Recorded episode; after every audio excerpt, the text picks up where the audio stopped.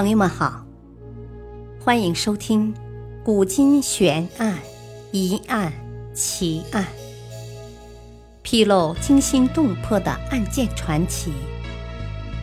作者：李晓东，播讲：汉月。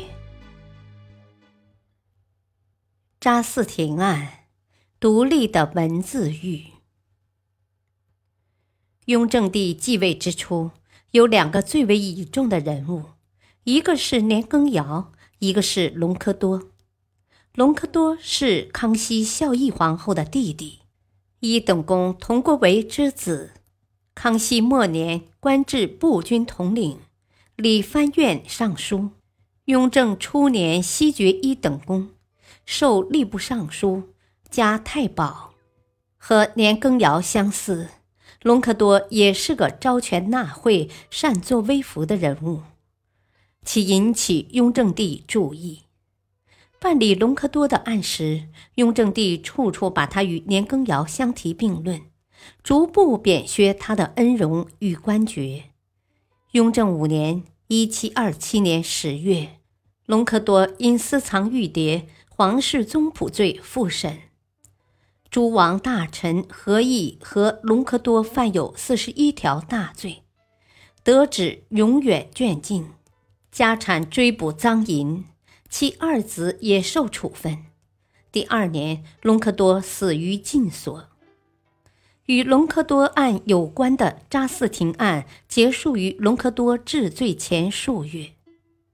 查四亭，字润木，号恒普，浙江海宁人。康熙四十五年进士，选入翰林，经隆科多保奏授内阁大学士大夫，后又经左都御史蔡王庭保奏授礼部左侍郎。雍正四年（一七二六年），查四亭派充江西乡试正考官，被人告发试题愿望讽刺。这年九月。查四亭刚从江西返抵京师，就被捕入狱，案件尚未了结。查四亭病死狱中。所谓试题愿望讽刺，指《论语》题：“君子不以言举人，不以人废言。”孟子题：“山径之溪，坚介然用之而成路，为坚不用。”则毛色之矣，今毛色子心矣。但猜忌的雍正帝进一步怀疑查四亭所出的《易经》第二题：“正大而天地之情可见矣。”第三题：“其旨远，其辞文，即传经。”第四题：“百世迎止，父子凝止。”包含更隐秘的讽刺，照他的理解是咒骂雍正年号的。其直远，其词文二句是暗示两道题中的正指两字有呼应关系，真是了不起的附会。后来民间也有附会，说查斯廷所出题中为民所指一句，语出《礼记·大学》。为止二字是把雍正砍去了头，这大约是因为查四亭著过一部《为止录》，后世附会从这部书名产生。案发后，查四庭复干行李，在京寓所和浙江老家都被彻底搜查。雍正帝从搜得的日记中找出许多极易傍善康熙政治的言论，如认为裁减闲散京官是翰林院的一大灾难，认为代明侍御及康熙五十年科场案是因语言文字而杀人，认为因见百官罢黜不合格者有失作贤之道。认为九卿会议是做样子，亲赐进士是例行公事，不能实拔其才；认为殿试不完卷者处退不取是杀一儆百，无罪而罚等等。日记傍善前朝，试题傍善当今。这就是清廷所宣布的查嗣庭的两大罪状。此外，据说《伪指录》首页有这样一条记载：康熙六十一年某月日，天大雷电已封，御史其甲在狱，忽闻上大刑，皇四子已即位，奇哉！被认为是借灾异。咒谤雍正帝即位，雍正帝深信天命，求祥瑞，唯恐不多。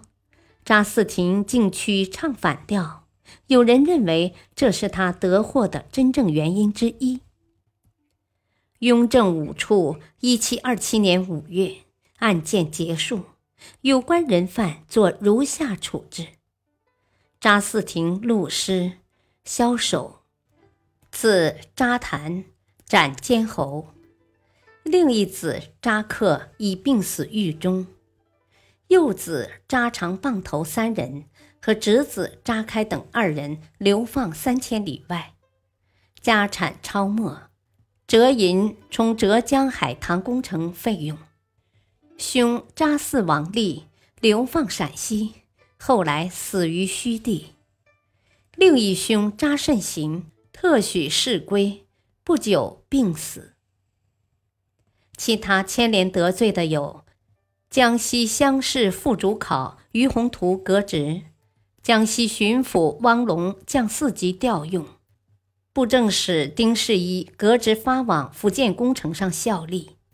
传说浙东朱家桥镇关帝庙中有当地某学究题的一幅门联：“荒村古庙幽流汉。”野店浮桥独姓朱，被查嗣庭采入为止录中。